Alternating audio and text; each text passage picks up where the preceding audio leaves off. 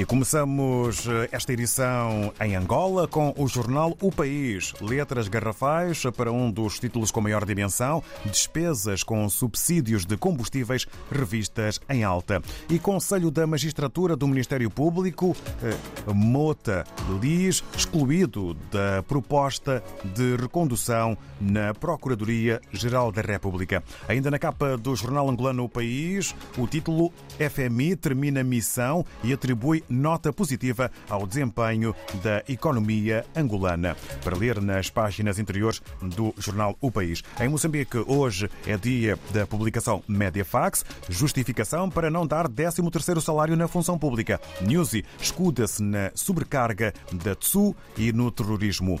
Eleições distritais de 2024, cada vez mais perto do não, é um assunto que faz manchete na capa do jornal moçambicano Mediafax. Ainda sobre o informe informe acerca do Estado-Geral da Nação e a reação das bancadas parlamentares, divisão profunda na hora da avaliação.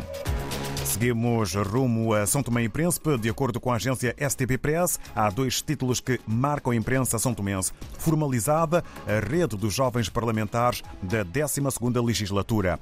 E Ministro da Presidência abre ronda de conferências de imprensa de um mês de governação. Na Guiné-Bissau, o jornal Democrata avança com o título À volta do líder do partido Luz. E ideia de ressuscitar a Assembleia Nacional Popular não tem nenhum nexo. E depois, o presidente desta Assembleia, em título uh, referendo Comissão Permanente, está limitada e o partido que não concordar pode apresentar uma queixa. No Brasil, a escolha de hoje recai sobre o jornal O Estadão. Acerca do novo governo, Câmara aprova PEC da transição em primeiro turno após acordo de Centrão com Lula. Prazo cai para um ano. Um outro tema.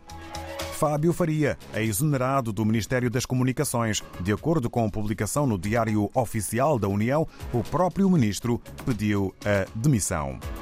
Do Brasil, regressamos à África. Estamos, como é habitual, à quarta-feira, na redação do Expresso das Ilhas, em Cabo Verde, na companhia e em conversa com Sheila Ribeiro. Ora viva, Sheila, muito bom dia, bem-vinda. Bem, bom dia, David, muito bom dia. Com o Natal à porta, no manchete desta edição vai um conjunto de reportagens que retratam esta época festiva que ocorre num momento de crise agravada.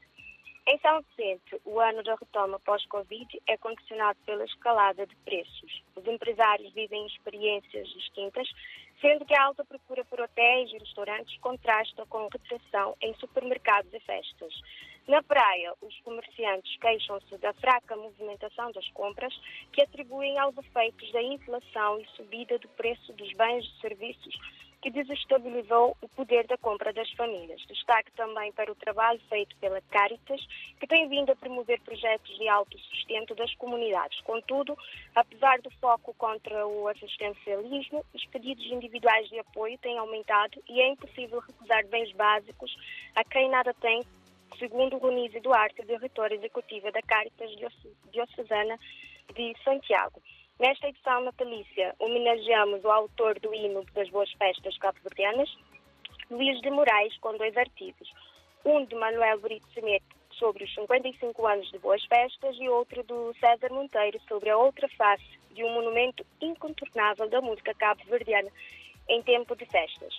Na primeira página, chamada ainda para fiscalização preventiva pedida pela própria autarquia, a nomeação da secretária municipal. O Tribunal de Contas fiscalizou e chumbou o voto de qualidade do presidente da Câmara, que terá desempatado o resultado dessa nomeação. O primeiro inquérito da população estrangeira imigrante residente em Cabo Verde foi conhecido esta semana e uma das conclusões é que asiáticos e africanos da sua região são os que se sentem menos integrados no país. E entre estes, os que se sentem mais discriminados são os que têm como origem a CDAO é igualmente a que se sente mais discriminada. No desporto, finalmente, trazemos a história do luso cabo-verdiano Jorgon de Castro, lutador profissional de artes marciais mistas, que já combateu na UFC e hoje compete na Eagle FC. Ao Expresso das Ilhas, o lutador fala do seu percurso desde a infância em Cabo Verde, ao autógono e do seu sonho de um dia, ainda que longínquo, abrir uma escola MMA em Verde. E mais no, na nossa edição desta quarta-feira. Obrigado. Muito obrigado, obrigado nós eh, eh, pela eh, contribuição e para, pelas palavras para ficarmos a saber o que podemos ler no Expresso das Ilhas na mais recente edição. Sheila Ribeiro, muito obrigado, uma boa jornada, um abraço para toda a equipa do Expresso das Ilhas e, por parte da RDP África, votos de boas festas. Até para o ano que vem. Obrigada igualmente. Até para o ano. Até para o ano. Isto da minha parte, porque ficamos com o encontro marcado eh, para a próxima quarta-feira, na reta final eh, do ano 22, ok?